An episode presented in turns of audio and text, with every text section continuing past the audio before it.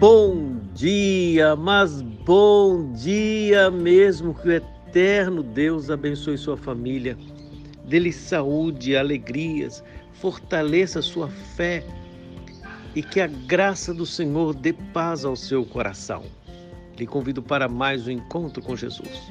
No Evangelho segundo Mateus, capítulo 2, versículo 7, está escrito: Com isto, Herodes, tendo chamado secretamente os magos, inquiriu deles com precisão quanto ao tempo em que a estrela aparecera.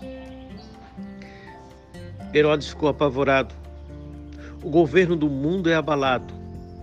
Ele quer saber quanto tempo faz que a estrela aparecera para poder calcular o tempo do perigo, a dimensão do perigo. O nascimento do Senhor Jesus foi percebido no palácio como um perigo para o reino déspota. Porque Jesus é o rei verdadeiro, mas a estrela que havia conduzido os magos não estava aparecendo esses dias.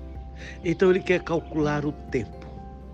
Porque o governo do mundo sempre quer controlar tudo, as pessoas, o tempo, e vivendo sob a ameaça de perder o seu reinado, se inquieta pelo nascimento do Cristo. Senhor Deus, ainda continua assim. O reino humano sobre o príncipe da potestade do ar quer saber a urgência do tempo, quer dominar as pessoas, mas o Cristo reina. Senhor, muito obrigado, porque hoje nós podemos, com alegria,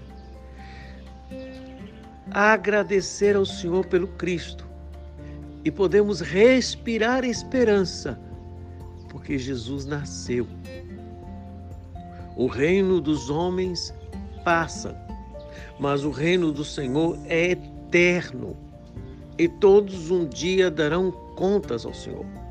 Dê-nos a tua graça dessa percepção de reino e nos ajude a viver hoje com responsabilidade na terra, mas com convicção, o padrão e a vida eterna já nesses dias. É assim que queremos viver, para a sua glória. Dê-nos o um dia abençoado, perdoa os nossos pecados e tenha misericórdia de nossa nação. Em Cristo Jesus. Amém. Avante, cristão. Jesus reina.